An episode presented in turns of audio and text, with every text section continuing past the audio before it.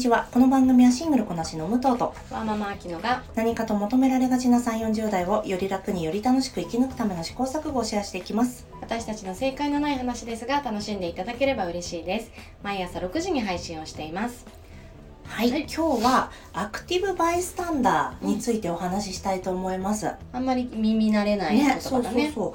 えー、まあちょっとアクティブバイスタンダーを先にご紹介しますね。はい。アクティブバイスタンダーとは行動する傍観者という意味になりまして、ハラスメントやさまざまな暴力は差別が起きた時その場に居合わせた第三者が被害を軽減するために状況に応じて、えー行動をする人のことをアクティブバイスタンダーと言います。うんうん。なので、まあ、アクティブバイスタンダーになれるといいなという意味を込めてちょっとこれをご紹介したいと思います。はい。なんか困った困ってる人を見かけた時に第三者としてどう介入していくかっていうところだよね、そうなの。これなんでこのお話ちょっとご紹介しようかなと思ったかっていうと、友達がこの間、えっ、と、駅で盗撮されてるんだことに気がついて、うん。で、その時に、なんて声をかけたらいいかわかんなくなっちゃったんだって。おその友達がされてたの？あされてる人を見かけたんだって。ごめん、すっごい感じゃった。見かけたんですって。うんそう、それで、なあ、どうしたら、どうしようどうしようと思って、うんうん。あ、とりあえず動画を撮った方がいいかなとかやってたら、そのうちに、え、どうしようどうしようってやって、そのうちに逃げてっちゃった。逃げてっちゃったというか、うんまあ、その場を離れちゃったんだって。うん。だから何にもすることができなかったなと思って、そう。その被害に遭ってた子は方は気がついて気なかった、がついてなかったんだと思う。そう。で、私も、す例えば痴漢にあった方がいた時に、なんだろう、あの、痴漢にあった人がいた時に、と時間を聞きに行ったことがあるんだよね。うーん。すいません、ちょっと携帯忘れちゃって今何時ですかって声をかけて、それでうんありがとうございましたってなったことがあったりとか、なんかその時のパッとさ、え、なんか困ってそうとかさ、え、この人酔っ払って、でなんか眠そうにしてるけどでこの隣にいる男の人は彼氏じゃなかったらどうしようとかさ思思う時があるじゃない。うん。だから、そういう時にどういう行動を私たちは取ればいいのかっていうのがですねこのはい。アクティブバイスタンダーの中で定義されてまして、はい。5つの D ディズニーランドの D です。うんえーというのが提言されてるんですよね。ちょっとそれを、あのもしもの時のためにうん。私もだしあの知ってたらいいかなと思ってちょっとご紹介しますね。はい。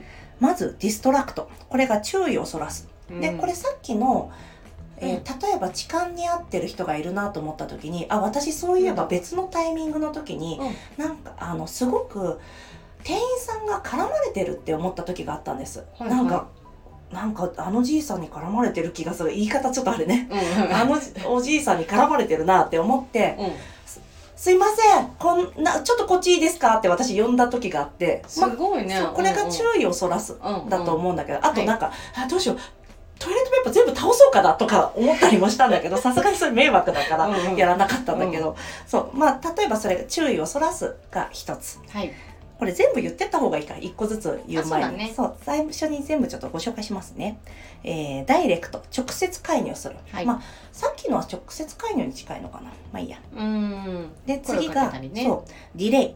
後でフォローする。で次がドキュメント。証拠を残す。はい。で次がデリゲート。あとこれは第三者に助けを求める。うんということらしいんですが、うん。そう言われてみればわかる。これ一個ずつじゃあ例をちょっと言っていきましょうか。はい。このダイレクトは例えば痴漢に遭ってる人がいたりしたら、うん。あのなんだろう携帯に画面を出して「今困ってることないですか?」とかその被害者の方に聞いてあげるとか。当事者二人に対してアプローチをするっていうことだよね。被害者の方でもいいし加害者の方でもいいしね、で加害者の方にアプローチするのって女性の場合ちょっと怖いと思うから。そうだね。そう。そうなった時にこのデリゲート。はい。第三者に委託する、助けを求める。が役に立つかなと思ってこれは例えば車掌さん呼びに行くだよね、うん。私あのなんだっけ緊急停止ボタン押したことあるんですけど。あのなかなかあるよね、まあ、気づ気づけるっていう能力の一つだと思うけど。そう。まあでもそれはねなんだっけ痴漢ですって言った時だったから、うんうん。そう押せたんだけどさ痴漢ですってさその被害者の方がそうそう言わなかったら私もなかなかさできななできるか分かんなかったよね、うん。そうそう。っていうのがあったりあとまあドキュメントはあ,、うん。あれ？これどうかなと思った時に最近うん。ツイッターとかでもよく回ってくるけど、うん。誰かあのおじさんが隣の女の人の胸を揉んでるなみたいなのとかがえ？すっごいそういう動画いっぱいあるの。それ何？の女性は寝ててとか？そうそう酔っ払っててとか、うん。あと女性があのかなりこうやってなんていうの？別あの避けてるのに、なんかそうずっと触ってるとか、うんうん。あのお尻の隣に手を置いてくるとか、っっていうのをやってたりとか。っていうのをドキュメントで残す人がいたりとかね。今の時代らしいよね。そうそうそうそう。でただ私これさ怖い映画を見たことがあってうん。フランスの「レ・ミゼラブル」っていう映画これ、まあ、昔のミュージカル版じゃなくて最新の、まあ、ドキュメンタリータッチで描かれてる本の「レ・ミゼラブル」なんですけど、うん。それであのーまあえーカラードの少年たちが、えー警官から白人警官からすごい横暴な態度を取られた。うんうん。りした時にこのドキュメントとしてねと撮る。はいはい。動画を撮ってたら、うん。そしたらその携帯バシンはたかれてた映画を見てうあーそれも怖いって思ったので、うん。まあそれもなかなかねちょっと勇気がいるかなとー思います。うん。であとは最後に、えーこの最後のディレイ。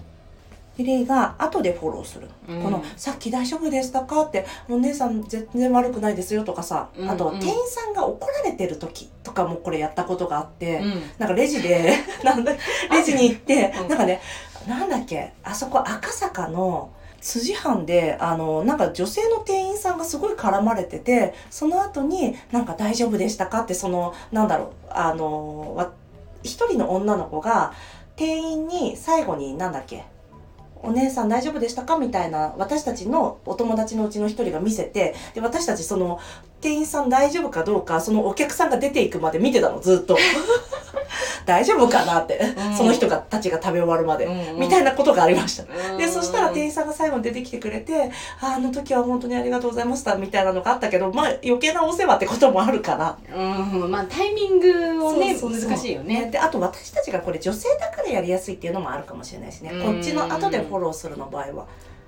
そうだね。なんかどれにしてもやっぱりあの接触をするっていううんことは少なからず発生するから、うんうん。あの女性だとちょっとリスクを感じやすい場合はあるよね。ねそうだと思う。だからそのディレイだけがこの加害者に見られることとかがないと思うのでう、ん。だからなんだろうなもうでもねもちろんね何にもできなくてもいいと思うんですよあデリゲートはやりやすいかな他者に第三者にそうだね。助けを求めるはでもなんかもしもこういうことがあった時にできることは何だろうって考えとくだけで全然気持ちの持ちようがう。ん違う違うと思う。やっぱ避難訓練してないと逃げらんないから、うんうんうんそれ AED のさ講習毎年受けるんだけど、やっててもできるかわかんないぐらいだから、ね。やっぱ日々のねあのあこういうことができるはずとか、うん。かあったら規制発してやろうとか そういう「うえー!」みたいなことを言うとか、うんうんうんそういうの頭の中で考えたりしてなんだろう。なんか可能性をね自分の中に持っとくってことがね。大事だよね。うん、あとねあきちゃんもさっきも言ってた迷子のあそうだね、うん。あの迷子の女の子が多分34歳くらいの子だったと思うんだけど、まあ、泣いてて声をかけてあげて、でそれあのもうほんとその子がすごかったんだけど、うん。お母さんの電話番号を言えたんだようんね。すごいよすそんなの。ごいよね。うん。で11桁だよ。ね、うん。心理状況もさもうすごい泣いてるわけよ、うんだけどちゃんと自分の家も言えるし、うん。電話番号も言える、うん。っていうそこの精神の強さもすごいなと思ったし、でもう何よりもお母さんがそこまでの可能性をね。考慮した上でうん。娘に電話番号を教えていた。うんうんあの息子は5歳だけどあのそこの可能性なんてやっぱり考えたことなかったし、あのまあ、もちろん迷子になったらどうしようって思ってるのに、うんうんうん。そこに対しての対策うん。っていうのがね。ね、うん。電話番号を覚えさせとくっていうのがなかったから、うん。はあお母さんすごいなってうん思ったよね。うんそん。なさっきもお話ししたけどやっぱ女の子のお母さんはやっぱりちょっとねいろんな可能性がきっとね、うん考えてっていうのはあるだろうしね、うん。もちろん男の子も被害に遭う時は遭うと思うけどね。あとやっぱりねそのもう泣きじゃくって何にも言えない子って絶対いると思うんだけど、うんちゃんとね。今が電話番号言う時だって彼女なりにちゃんとね、うんうん。分かってすごいよね。ねえすごいと思って、まあ、大変な経験だったと思うけど、うんうんすごい印象に残った。偉かったね。うん。本当に頑張ったそうだからやっぱいざっていう時の備えの一つとして、この 5D ちょっと最後におさらいしますね。はいお願いします。えー distract 注意をそらす。 direct 直接介入する、うん。 delay 後でフォローする。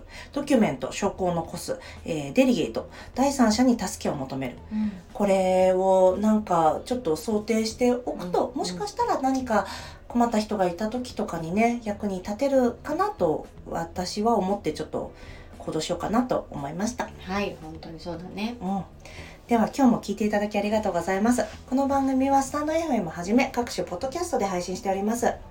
えーハッシュタグ正解のない話でつぶやいていただきましたら私たちがいいねを押しに行きます。